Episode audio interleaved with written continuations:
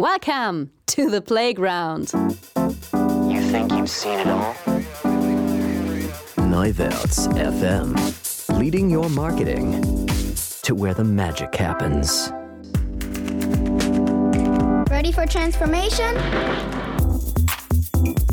It might not work. That's why I do it. Who says that doesn't work? And here is your host, Ingo Stoll. Ja, hallo liebe Leute und herzlich willkommen zu einer neuen Ausgabe von Neuwerts FM, dem Podcast für Routinekiller und neues Marketing. Ich bin Ingo Stoll und ich freue mich, dass ihr wieder dabei seid und ich verspreche euch, heute bewegen wir uns sehr abseits der normalen Komfortzone auf neuen Wegen, aber das werdet ihr gleich mitkriegen, also legen wir los. Kick off. Off.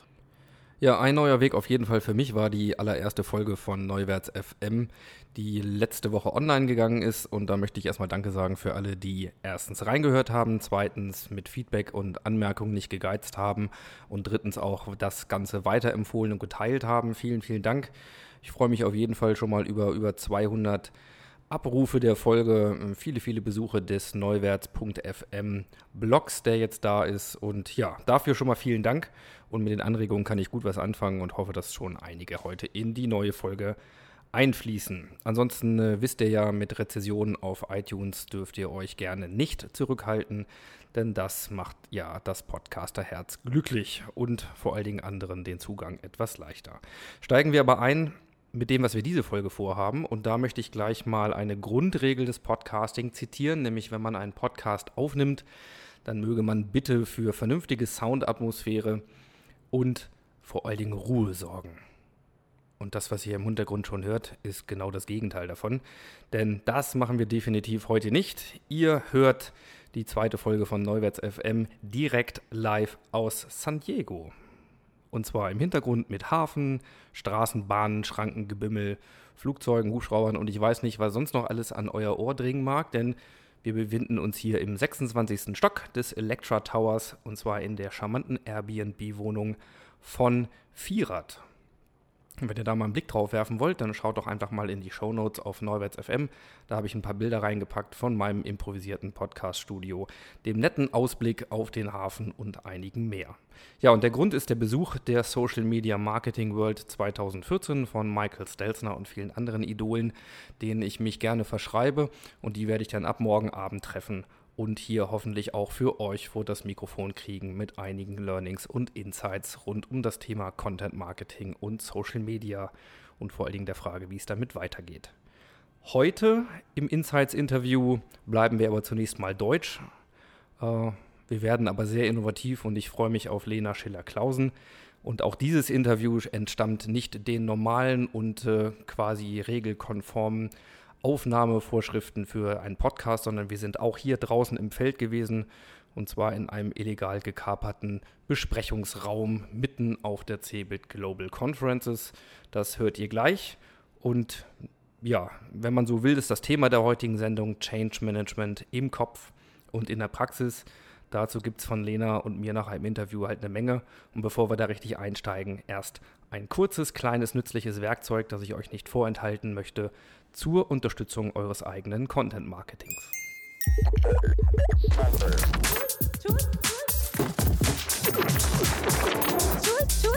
Toolbox. Das Tool, was ich euch vorstellen möchte, heißt Sway. Das schreibt sich S-W-A-Y, ist zu finden unter sway.co, nicht sway.com wohlgemerkt und natürlich in den Neuwerts FM Show Notes. Das ganze Tool macht folgendes. Es ist eine kostenlose Plattform, bei der ihr euch registrieren könnt mit euren Social Media Accounts, also Twitter, Facebook, LinkedIn. Im Moment Google Plus ist in Vorbereitung und wird das Tool sicherlich noch weiter bereichern.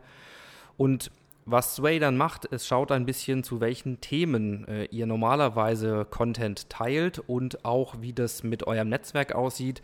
Wie sind die Reaktionen darauf? Was ist zu diesen Topics, wie sie hier dann benannt werden, sonst noch trending im Moment? Was teilen andere? Und so könnt ihr quasi nach, nach bestimmten Stichworten euch eine Themenmap zusammenstellen, seht, äh, welche Quellen dort interessanten Inhalt zu haben und ja, letzten Endes habt ihr auch die Chance, immer wieder neue Quellen zu entdecken und neue Köpfe, die in diesem Bereich unterwegs sind. Also es ist nicht beschränkt auf euer eigenes Netzwerk und insofern verengt es den Fokus nicht weiter, sondern aus meiner Sicht äh, ja, weitet es ihn wieder. Und ihr habt verschiedene Vorteile. Ihr bekommt nämlich äh, quasi auf einer täglichen Basis erstens per Newsletter schon einige Dinge, die ihr immer wieder auch unterwegs sondieren könnt.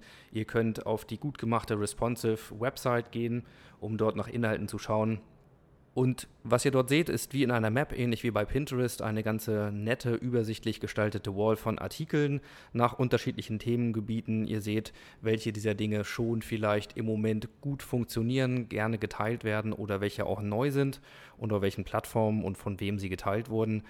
Und ihr könnt das Ganze auch sozusagen planen oder schedulen, wie es so schön heißt. Das heißt, wenn ihr hier fünf, sechs Artikel gefunden habt, die ihr spannend findet, dann müsst ihr die nicht alle jetzt innerhalb von 30 Sekunden raushauen, sondern ihr könnt sagen, beispielsweise pro Stunde oder nach einem bestimmten Zeitplan, den ihr selbst festlegen könnt, wollt ihr diese Inhalte veröffentlichen und dann teilen und ihr könnt auch jeweils entscheiden, auf welchem eurer Kanäle ihr diese Inhalte teilen wollt. Und zu guter Letzt bekommt ihr auch noch eine schön gemachte Statistik, was mit den von euch geteilten Inhalten passiert ist, also im Sinne von, welche davon gut angekommen sind, sodass ihr eben auch hier weiter euer eigenes Portfolio optimieren könnt und vor allen Dingen schaut, wie ihr relevanter werdet mit euren Contents. Und ich muss gestehen, ich nutze das Tool auf einen Tipp hin von Kevin Nook. Kevin, dir nochmal vielen Dank dafür. Jetzt seit ungefähr zwei Monaten mache das äh, mit wachsender Freude und stelle fest, mir spart Zeit an dem Tag und in der Recherche. Also deswegen ist es mein Toolbox-Tipp für euch diese Woche.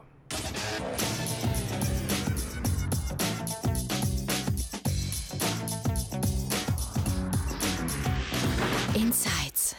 Change Management im Kopf und in der Praxis, das ist mein Thema für heute und das ist immer leichter gesagt als getan. Das ist mir auch klar, aber diese Erkenntnis ist auch wirklich nicht neu, denn wer möchte, kann gerne schon mal bis ins Jahr 1947 zurückgehen zu Kurt Lewin, der sich mit den verschiedenen Phasen des Veränderungsprozesses schon auseinandergesetzt hat und macht euch mal den Spaß, googelt vielleicht, wenn ihr sie noch nicht kennt, mal nach dem Begriff der Veränderungskurve Kurve. Da werdet ihr viele tolle Grafiken sehen, die in der Regel die heute akzeptierten und gültigen sieben Phasen dieses Veränderungsprozesses, durch den wir alle durch müssen, dann halt beschreibt. Und das startet sicherlich für viele mit dem Schock und der üblichen Abwehrreaktion und den Widerständen. Dann kommen wir vielleicht schon zu einer gewissen rationalen Erkenntnis, was noch lange nicht heißt, dass wir unser Verhalten dann ändern, sondern die vierte Phase ist das, was meistens dann als Tal der Tränen für alle am schwierigsten ist, bis denn auch die emotionale Einsicht da ist. Und dann kann man anfangen, sich wieder aufzurichten, kann damit experimentieren. Ja, und am Ende ist es dann häufig gar nicht so schlimm gewesen, aber das Ganze braucht Zeit und diese Erkenntnis, äh, ja, die habe ich auch gestern gerade im zwanglosen Gespräch hier in San Diego mit Katrin Hake und Raimond Mills von den Business Navigatoren, liebe Grüße an dieser Stelle, nochmal bestätigt bekommen. Das ist auch sehr schön und sehr hilfreich, weil man nämlich feststellt, das ist immer so. Ja, und das ist auch ganz normal. Insofern ist Veränderung anstrengend und das muss auch so sein. Nichtsdestotrotz stellen wir uns dieser Veränderung gerne und vielleicht anders als in Deutschland auch die Norm gerne mit viel Veränderungs- und Innovationsfreude und eine Person, die das lebt, die das vorlebt, die das verkörpert, wie wenige, die ich kenne, ist Lena Schiller-Klausen. Sie ist heute mein Gast im Insights-Interview und sie hat mit Christoph Gieser im Hansa Verlag jüngst ein Buch veröffentlicht, nämlich das Buch New Business Order, wie Startups Wirtschaft und Gesellschaft verändern. Und ja, insofern könnt ihr euch jetzt entspannt zurücklehnen oder weiter Rasen mähen oder joggen oder was auch immer ihr gerade macht und dem Interview mit Lena lauschen. Viel Spaß. Ja, Lena. Lena Schiller-Klausen ist bei mir heute im Interview. Heute geht es um das Thema New Business Order. Da kümmern wir uns gleich. Und wenn ihr Lena noch nicht kennt, Lena ist Autorin.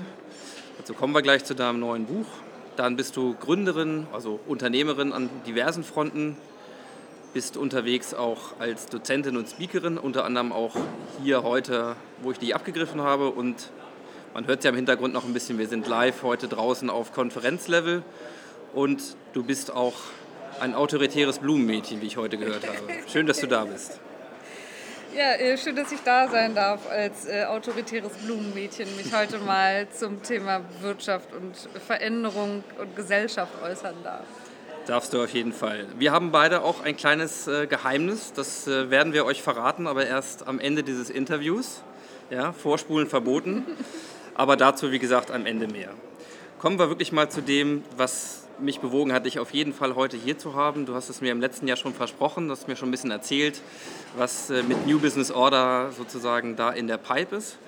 Und für mich ist erstmal die Frage, New Business Order oder im, im Deutschen quasi eine neue Wirtschaftsordnung, was ist damit eigentlich gemeint? Ja, äh, was ist damit gemeint? Wir haben uns ähm, lange über den Titel gestritten und ähm, nachdem wir ihn dann hatten, äh, gemerkt, dass man den vielfältig interpretieren kann. Wir haben uns entschieden, ihn für uns zurzeit so zu interpretieren. Ähm, jetzt, wo das Buch seit zwei Wochen auf dem Markt ist, äh, guckt man nochmal ganz anders drauf. Aber zurzeit interpretieren wir den so, dass wir sagen, es gibt eine alte Wirtschaftsordnung, nach der haben die Dinge äh, ich hätte fast gesagt, jahrhundertelang funktioniert. Das hat auch niemand wirklich hinterfragt und wenn, äh, konnte er danach direkt in die Klapse eingeliefert werden. Und ähm, mittlerweile stellen wir fest, dass diese alte Wirtschaftsordnung so ausdifferenziert wird, so verändert wird, hinterfragt wird und trotzdem aber weiter besteht, dass man tatsächlich von einer so starken Veränderung einer Wirtschaftsordnung reden kann, dass wir gesagt haben, das ist einfach eine neue Wirtschaftsordnung, die die alte nicht ausschließt, aber einschließt und vor allem äh, gnadenlos verändert. Was ist denn eigentlich der wesentliche Unterschied zwischen der alten und der neuen Wirtschaftsordnung? Die, also die Unterschiede sind vielfältig, aber ich glaube, der, das, was sich durch alles, was wir heute beobachten, wie die Wirtschaft funktioniert, durchzieht, ist im Grunde ein, ein Aufbrechen von den Dingen, an die wir immer geglaubt haben. Und wir haben immer geglaubt, dass hierarchische Systeme besonders äh, gut und effizient und, und effektiv zu managen sind. Wir hatten ein ganz bestimmtes Bild davon, wie Märkte funktionieren, wer der Kunde ist und wie der Kunde im Gegensatz zum, zum Produzenten äh, aufgestellt ist und auf welcher Seite der Markt, des Marktes wer eigentlich wo steht und was zu tun hat. Und das verändert sich dahingehend, dass ähm, das alles miteinander ganz schrecklich verschwimmt. Man ist sich nicht mehr ganz im Klaren, bin ich eigentlich gerade Produzent oder bin ich eigentlich Kunde. Wir glauben alle, wir sind Kunde. Bei Google sind wir gar nicht, wir sind nämlich Produzenten. Wir produzieren immer neue Daten. Bin ich eigentlich gerade ähm, Kunde bei Ikea? Nein, du bist eigentlich äh, auch Produzent, denn du baust die Möbel selber zusammen und so weiter. Und dieses Verschwimmen, wenn, wenn es schaffst.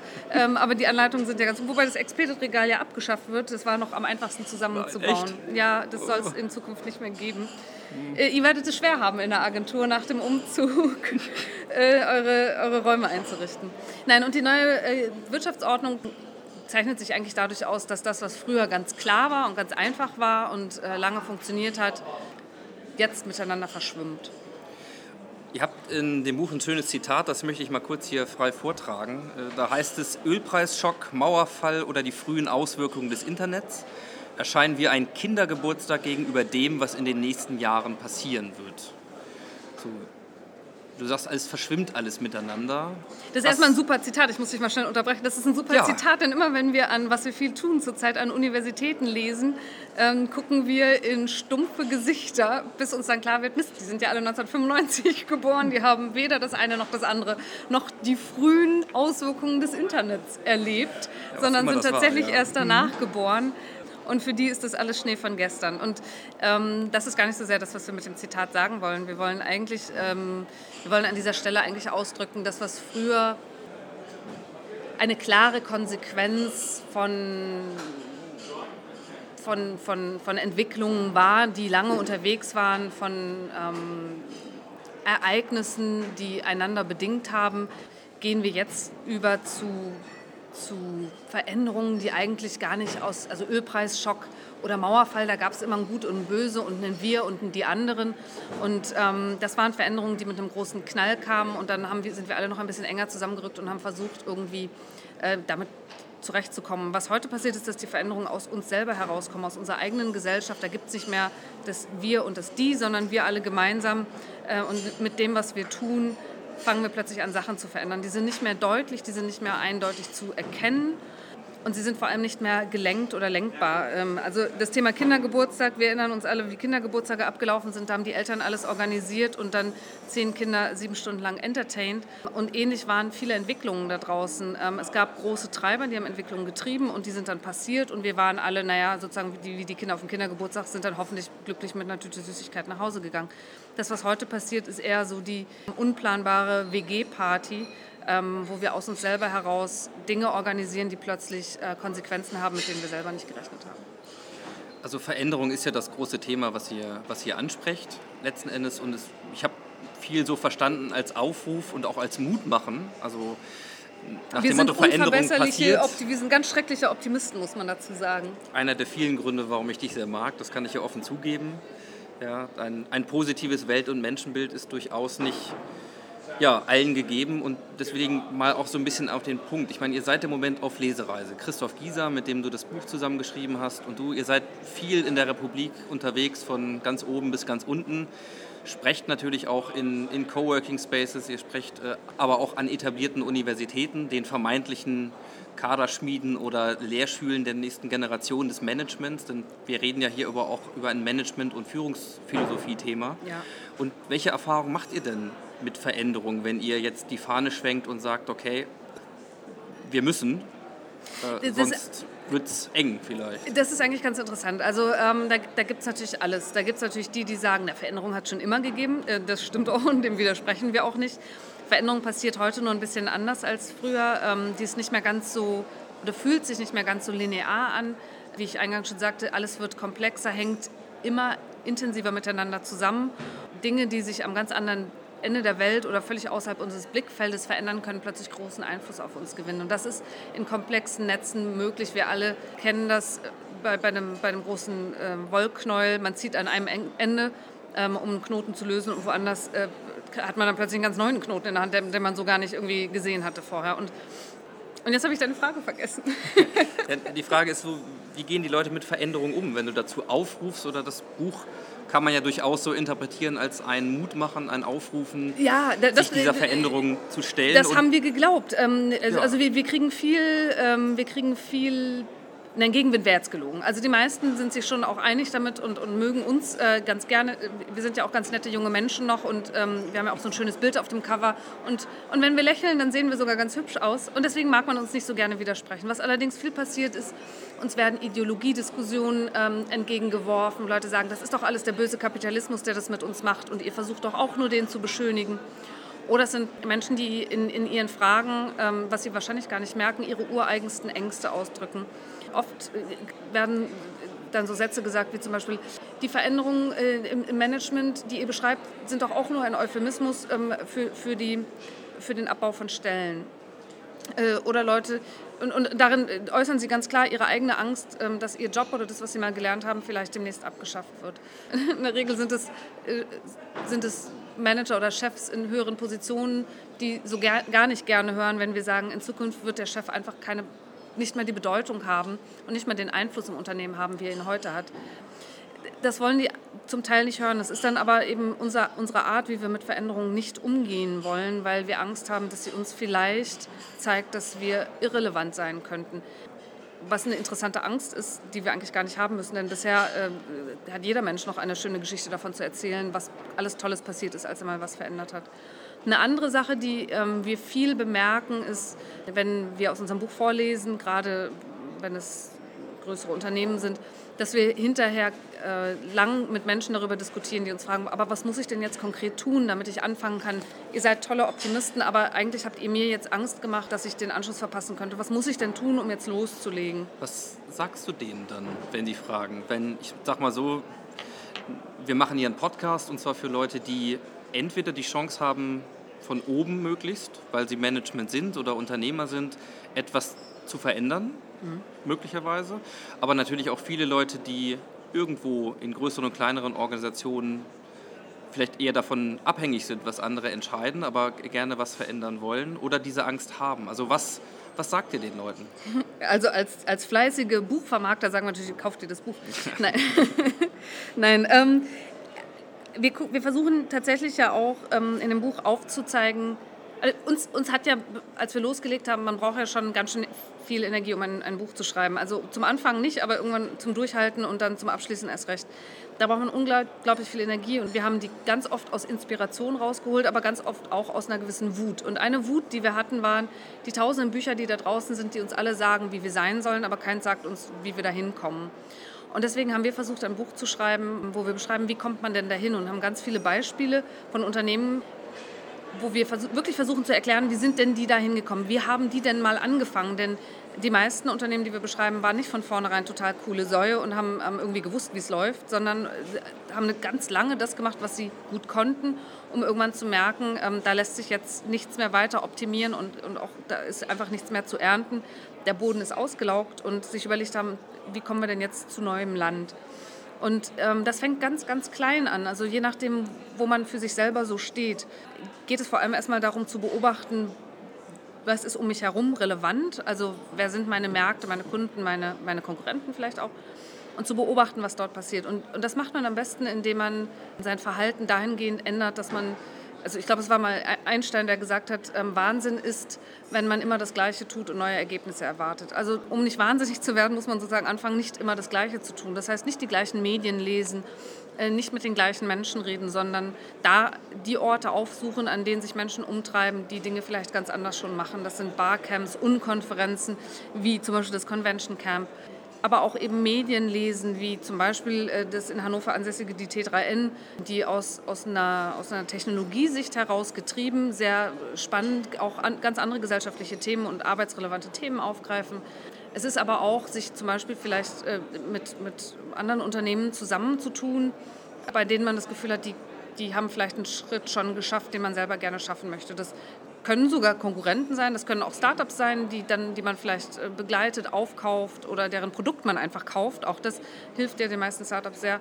Das können ähm, Intermediäre sein, wie Agenturen, die, bei denen man einfach erkennt, die machen es anders und sich nicht von denen bedienen lässt im Sinne von, ich habe mal eine Frage, ruf mich an, wenn du die Antwort hast, sondern mit ihnen gemeinsam die Antwort erarbeitet, Teil des Prozesses werden. Also so ein bisschen die Effizienz aus den Dingen nehmen um, ähm, um die Zwischenschritte wieder kennenzulernen, um dann einhaken zu können, wenn es für einen selber spannend wird. Ich nehme das vielleicht mal auf, so ein bisschen aus der, der eigenen quasi Agenturpraxis heraus. Wir haben mal versucht, mit einem Unternehmen ein Meeting einfach nicht in den Meetingräumen zu machen. Also wir haben versucht, mit einer Gruppe, das, lass mich lügen, waren vielleicht zehn Leute, nicht die Konferenzinfrastruktur zu nutzen, die am Standort da war, sondern wir wollten woanders hin eigentlich, das, das hätte fast irgendwas sein können. Hauptsache eine andere Perspektive. Und, und, und was habt war, ihr gemacht? Das war am Start eines Projektes. Und wir haben enorme Widerstände angetroffen, weil es darum ging, dass wir begründen sollten, warum wir das nicht dort machen, wo wir das immer machen. Ja? Oh, Sie sind mitten in einem Podcast. Herzlich willkommen. Na, aber jetzt haben wir zwei Stühle mehr am Tisch. Vielen Dank. Vielleicht äh, stocken wir dann auch noch hier ein bisschen auf. Gut, also haben einfach da festgestellt, es ist wirklich extrem schwierig, weil es auf Unverständnis stößt. Ja, Unverständnis, warum? Denn schließlich ist ein Konferenz- oder Meetingraum doch für Meetings da. Und man kennt aber das Problem, wenn man in einen Raum reingeht, wo man genau weiß, dass er für ein bestimmtes Ergebnis designt ist, dann kommt auch nur das raus. Und wir haben es nicht im ersten Anlauf geschafft, wir haben es erst im zweiten Anlauf geschafft und durften dann einen zweiten Kickoff machen, sozusagen an anderer Stelle. Und äh, wie, wie sieht das da aus? Ich meine, als Startup hat man es vielleicht leichter, weil man ja eh nicht so viel Auswahl hat. Da muss man da mieten, im Zweifelsfall, weil man gar keinen Konferenzraum hat, äh, wo es eben ist. Und vielleicht ist das viel besser. Wie, wie durchbricht man sowas, wenn die Strukturen erstmal da sind? Schön, dass wir über das Thema reden, während wir in einem Konferenzraum sitzen. Aber ist schon ein anderer hier. Mhm. ähm, also das ist ja genau das, ähm, Dinge mal anders tun, mal das klassische Durchbrechen, die Angst, dass man da nicht mehr effizient sein könnte. Ich denke, das wird das äh, gewesen sein, was, was eure Kunden ähm, angetrieben hat, die, die Sorge, dass, dass man dann hinterher alle glücklich und zufrieden sind, weil es sich wie Ponyhof angefühlt hat und sich dann am nächsten Tag fragen, was war eigentlich das Ergebnis. Denn das ist ja, passiert ja auch oft, dass man irgendwie nach Hause kommt und sagt, das hat sich voll schön angefühlt, hä? und jetzt, was, was haben wir eigentlich davon mitgenommen? Also ich glaube... Es ist ähm, schon, schon so, dass ein Ergebnis bei rauskommt. Es kommt nur nichts anderes raus, als du es vorher schon erwarten kannst. Genau, und dann musst du dich eigentlich gar nicht, du musst eigentlich kein Meeting machen, wenn du sowieso Genau. alle das Ergebnis schon kennen, dann ist es nur pro forma. Mm, Also was wir natürlich sehen bei denjenigen, denen die guten, äh, großen, umfassenden Ressourcen nicht gegeben sind, also junge Unternehmen oder, oder Gründernetzwerke, ja auch. Es gibt ja auch viele, die gar nicht als Unternehmen zusammenarbeiten, sondern Projektnetzwerken. Ähm, die müssen Gott gegeben andere Lösungen finden, weil äh, ihnen die klassischen nicht zur Verfügung stehen. Und ähm, nicht ohne Grund, also man stellt sich ja den, den, den äh, gründenden äh, Hipster immer mit einer Latte Macchiato in der Hand vor. Ähm, nicht ohne Grund es sind so Cafés zum Beispiel so Räume. Denn wenn wir mal überlegen, wann haben wir denn die besten Ideen oder wann ist denn Austausch an, am angenehmsten, dann ja immer in unerwarteten ähm, Umgebungen. Also so wie jetzt gerade, wir sitzen hier und hier kommen Leute rein und, und man wird sich erst wieder bewusst, was ist das eigentlich Das für ein Raum, das in dem wir sind. klassische Podcasting-Studio, was wir hier gerade haben. Aber es ist eigentlich spannend, das inspiriert uns ja auch darüber nachzudenken, wo sind wir ja gerade und warum funktioniert vielleicht das Gespräch deswegen gerade besonders gut. Ähm, weil wir vielleicht auch mit dem, mit dem äh, Thema brechen, wir gehen nicht in ein Studio, sondern wir begeben uns in ein Umfeld, wo es lauter zugeht äh, und gucken, ob es vielleicht anders läuft. Und was machen Startups anders? Sie treffen sich vielleicht in Cafés, ähm, sie, sie, sie berufen gar keine Meetings ein, sie sind ja als Teams klein genug und sitzen eher alle um den gleichen großen ähm, Ikea-Tisch. Und und dadurch fällt dieses Meeting weg. Weil, denn was ist ein Meeting anderes als einfach ein organisierter Gedankenaustausch, der zu einer bestimmten Uhrzeit an einem sehr bestimmten Ort stattfindet? Jetzt wissen wir alle, dass wir auf Knopfdruck schon mal gar nicht kreativ sind und auch nicht auf Austausch ge, ge, geeicht und dann gar keine Lust haben oder gar nicht, ähm, gar nicht in der Stimmung sind, uns auszutauschen. Deswegen sind Meetings ja oft so unproduktiv, weil sie freitags nachmittags stattfinden und es der einzige Zeitpunkt ist, wann alle Zeit hatten. Und, und, und Startups oder Projektnetzwerke finden zufällig zusammen. Es gibt so ein bisschen diese, diese Theorie der, der, der Open ähm, Space Technology, wo es unter anderem neben anderen tollen Regeln heißt, it starts whenever it starts and it's over when it's over and whoever comes is the right people. And whatever happens is the only thing that could have happened. Also so ein bisschen ähm, sich dem, klingt jetzt ein bisschen sehr zufällig, aber sich dem Zufall aussetzen und daraus die Inspiration heraus zulassen, die einen ja zu neuem Denken anregen soll. Und ich glaube, ähm, ein bisschen dieses Thema, die Meetingkultur verändern, zum Beispiel Meetings im Stehen zu machen, macht sie schon sehr viel effizienter. Nicht einreden lassen, der vorne steht und alle anderen müssen zuhören, sondern gleichberechtigt zum Beispiel große Zettel auf die Tische legen, wo das Protokoll gemeinsam in dem Moment geschrieben wird, kann so viel verändern. Klingt alles ein bisschen verspielt und nach bunten Zetteln und, und, und nach bunten Schraubenziehern, äh, die es ja bei VW gegeben hat und es hat am Ende des Tages sind trotzdem nur Autos bei rausgekommen.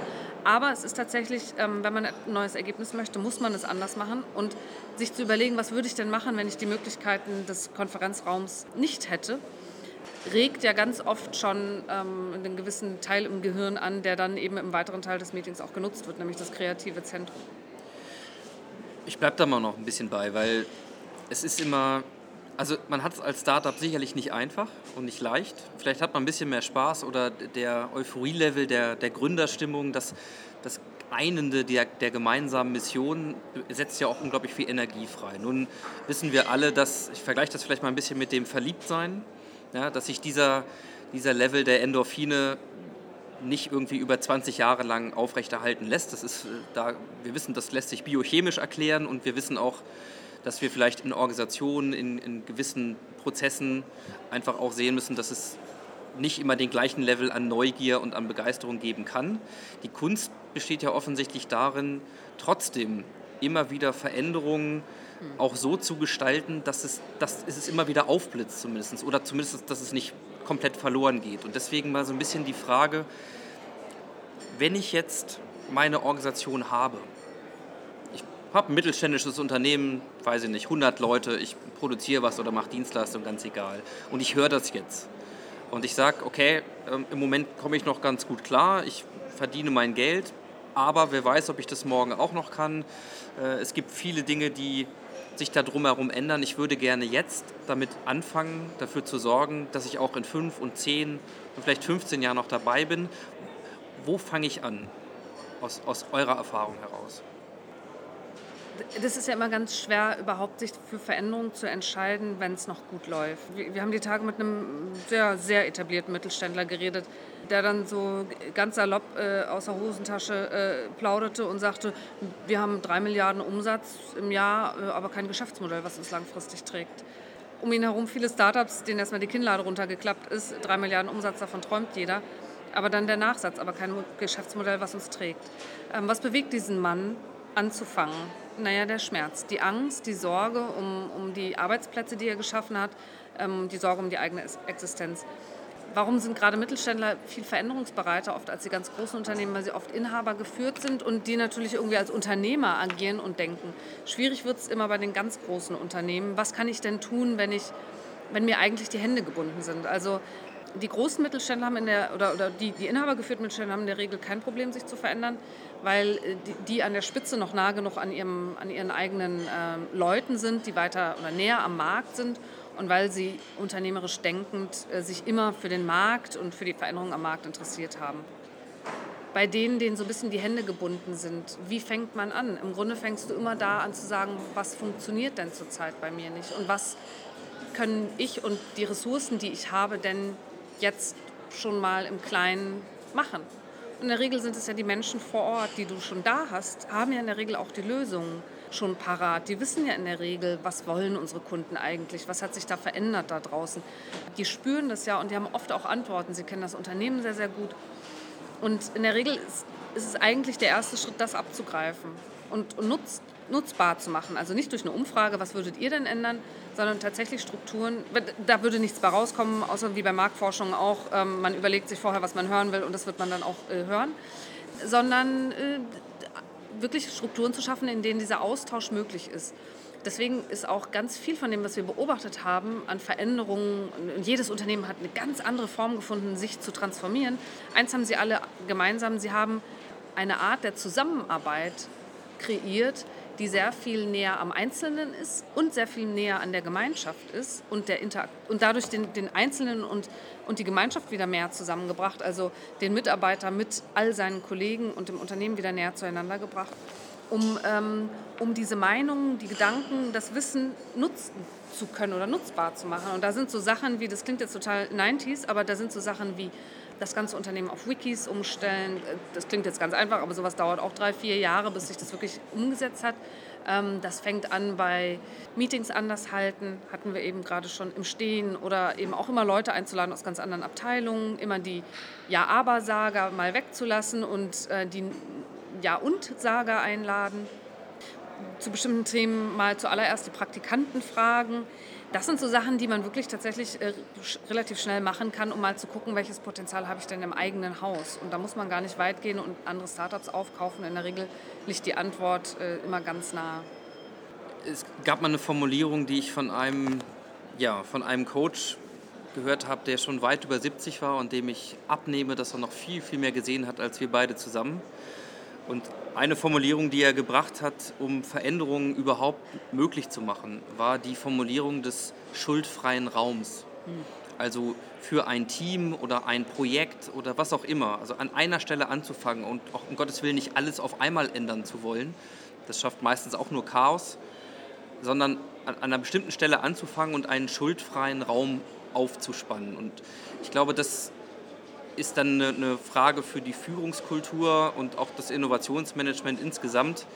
Eben nicht gleich mit der Frage, wer war es, wer hat es verbockt, wie geht man mit Fehlern um. Das ist auch einfacher gesagt. Ich kann das als Chef äh, auch an der eigenen Nase hier fassend äh, sagen. Das, das ist nicht immer so einfach, weil es gewisse Reflexe gibt.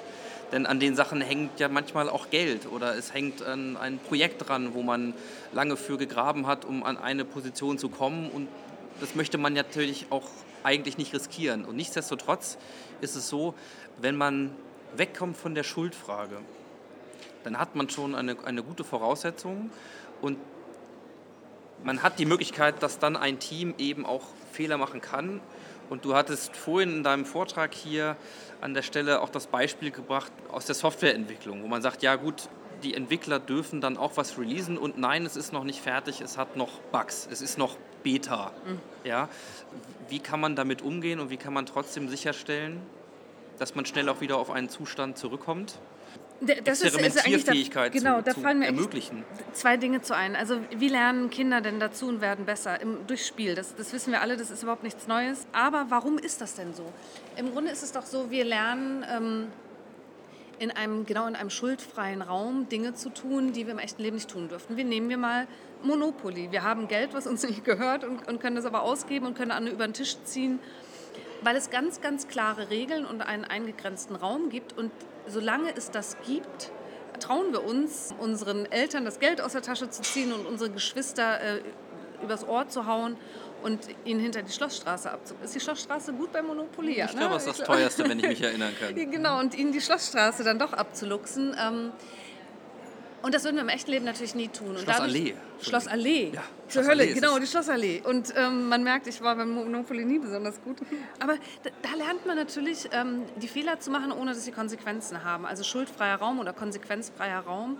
Und da traut man sich auszuprobieren. Ähm, und Gott, dann verliert man die Partie halt. Offensichtlich habe ich das sehr oft mit meiner Turmstraße. Aber dafür äh, lernt man halt dazu und, und macht Dinge, die man sich sonst im echten Leben nicht trauen würde. Und irgendwo eine Übersetzung zu finden, wie man das ins richtige Leben fahren kann. Und es ist zum Beispiel, das ist das Beispiel, was du vorhin, was du gerade ansprichst oder auf das du anspielst aus dem Vortrag, ähm, bei Automatic, die, die WordPress hinter WordPress stecken oder hinter dem kommerziellen Arm von WordPress stecken ist es so, dass, man, dass sie ein System haben, dass jeder Code innerhalb von 30 Sekunden released ist. Also ein Team entscheidet sich, der Code ist fertig, ähm, das ist eine neue Applikation, die innerhalb von WordPress laufen soll. Dann drücken die auf Release und dann dauert das 30 Sekunden und dann ist die weltweit umgesetzt und zu, ähm, kann darauf zugegriffen werden. In dem Ausprobieren der User stellt sich dann womöglich heraus, scheiße, das läuft nicht ganz so, wie es sollte oder es zerschießt andere Funktionen. Dann dauert es genau 30 Sekunden, um in den Ursprungszustand wieder zurückzukommen, denn die können einfach de-releasen und dann ähm, hast du im Grunde den alten Code, der offensichtlich vorher auch lange funktioniert hat, wieder da. Und das minimiert die Konsequenzen äh, unglaublich. Eine andere Sache ist die, das hast du gerade angesprochen als Chef, die, die, die Frage nach dem, wer ist schuld. Eigentlich total interessant, weil man, das kennst du wahrscheinlich auch, immer rausfindet, niemand ist schuld. Ähm, und da haben wir auch ein Kapitel zu im Buch. Wa- Warum, wie kann es passieren, dass schlechte Dinge passieren, ohne dass jemand schuld ist? Wir nennen das die, nicht wir, sondern andere kluge Menschen haben das die Madness of the Crowd genannt. Man darf nicht vergessen, dass wenn wir Menschen sehr, sehr eng zusammenarbeiten und sehr tolle Teams bilden, dass wir ganz schnell uns voneinander abhängig machen und uns auf Dinge einigen, von denen wir eigentlich alle wissen, dass sie nicht funktionieren. Warum tut Warum tun wir das? Weil wir Teil einer Gruppe sein wollen. Wir wollen gerne als Teams arbeiten und wir wollen uns gerne bekräftigen ähm, und wollen dieses soziale Moment ähm, total in den Vordergrund stellen. Und dann schließen wir uns gerne mal einer Meinung an, von der wir eigentlich wissen, dass sie nicht richtig ist oder folgen einer Idee, ähm, von der wir wissen, dass, dass sie nicht rational ist. Also das schönste Beispiel ist das mit den zwei Restaurants, die beide leer sind und irgendein Pärchen geht zuerst in das linke und nicht in das rechte und dann kommt noch ein Pärchen und sagt sich, ach guck mal, da sitzen schon welche, im anderen sitzt ja gar keiner, komm, da gehen wir auch rein. Das scheint ja das Bessere zu sein. Und weil wir davon ausgehen, dass alle Menschen permanent rational entscheiden, entscheiden wir genauso wie sie und dann ist plötzlich vor dem einen Restaurant eine lange Schlange und das andere ist immer noch leer. Und warum? Naja, weil wir eben diesen, diesen vielbeschworenen Herdentrieb haben. Also da, wo man anfängt, Dinge aufzubrechen und zu akzeptieren, dass wir Menschen einfach in allererster Linie sozial sein wollen, hast du diesen äh, und, und diesen Teil auch betonen, da verfällt so ein bisschen oder hast du nicht mehr langfristig nicht mehr das Problem, jetzt geht hier gerade noch Musik Ja, an. das ist traumhaft. Es ist total schön hier. Ich hoffe, dass im Podcast so ein bisschen die Gastro-Atmosphäre, die um uns herum herrscht, äh, mit einfängen Klingt so ein bisschen kann. nach Panflöte, finde ich. hier.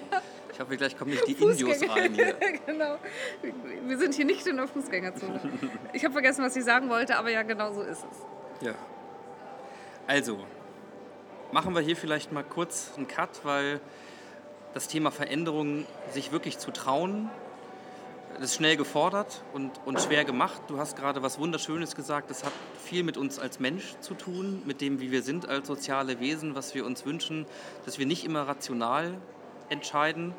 Und ebenso, wenn wir hier über das Thema Zukunft, Innovation oder Veränderung reden, dann tut man vielleicht ganz gut daran, erstmal zu akzeptieren, dass man keine Garantie dafür bekommen kann im Vorfeld, dass etwas klappt. Und wenn man Dinge macht, bei denen man vorher weiß, dass sie funktionieren, dann sind sie mit Sicherheit alles aber nicht innovativ, sondern dann gehen sie die gewohnten Pfade, die Schritte, die andere schon gegangen sind und dann kommen wir hier in dieser Welt letzten Endes nicht wirklich voran als Unternehmen. Also da mache ich mal einen Cut. Ich will vielleicht so als, als Takeaways nochmal sagen, wenn ich also inspiriert vielleicht durch diesen kleinen Podcast ähm, oder vielleicht nur als letzter Impulsgeber sage, okay, ja, akzeptiert, verstanden, fangen wir an. Morgen mache ich drei Dinge anders, wenn ich in meine Firma komme, egal in welcher Position.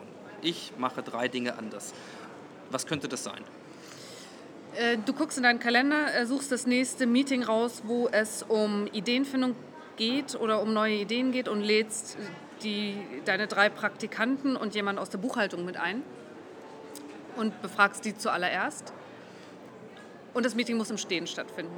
Das, Das ist der sind erste. schon zwei Das Dinge? sind schon zwei Dinge. Ja. Und der dritte ist, such dir für die nächsten drei Monate mindestens drei Events aus ähm, in Coworking Spaces, auf Barcamps oder Unkonferenzen, wo dich das Thema interessiert, aber die Leute eigentlich abschrecken.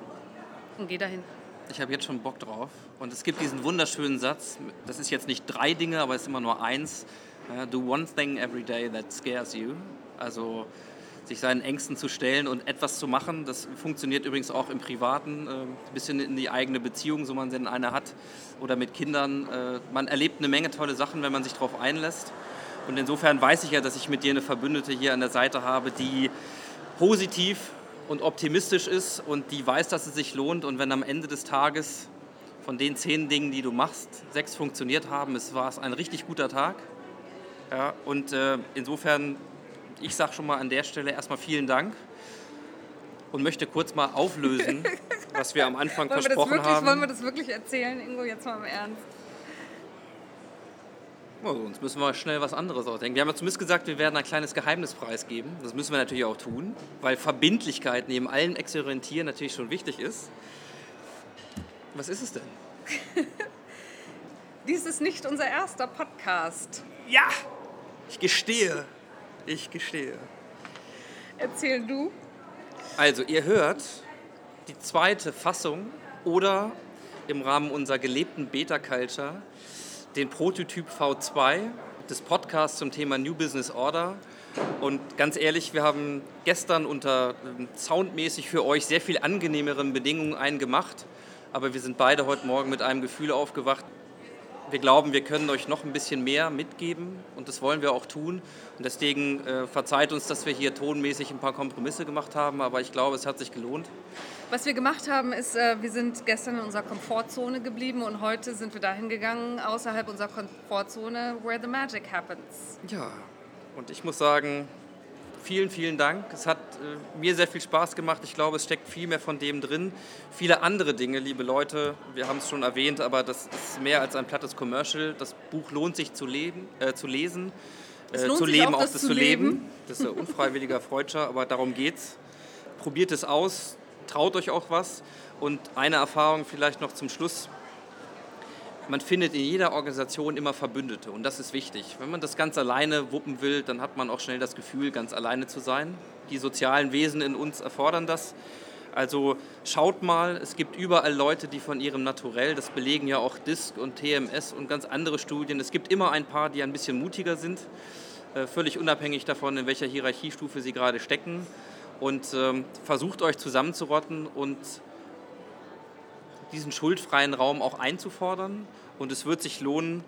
Und ganz am Ende ist mein Learning aus dem, was ich von dir immer mitnehme, nicht nur aus deinem Buch, sondern auch wenn ich dich reden höre, wenn ich dich treffe, wenn wir uns in Cafés unterhalten.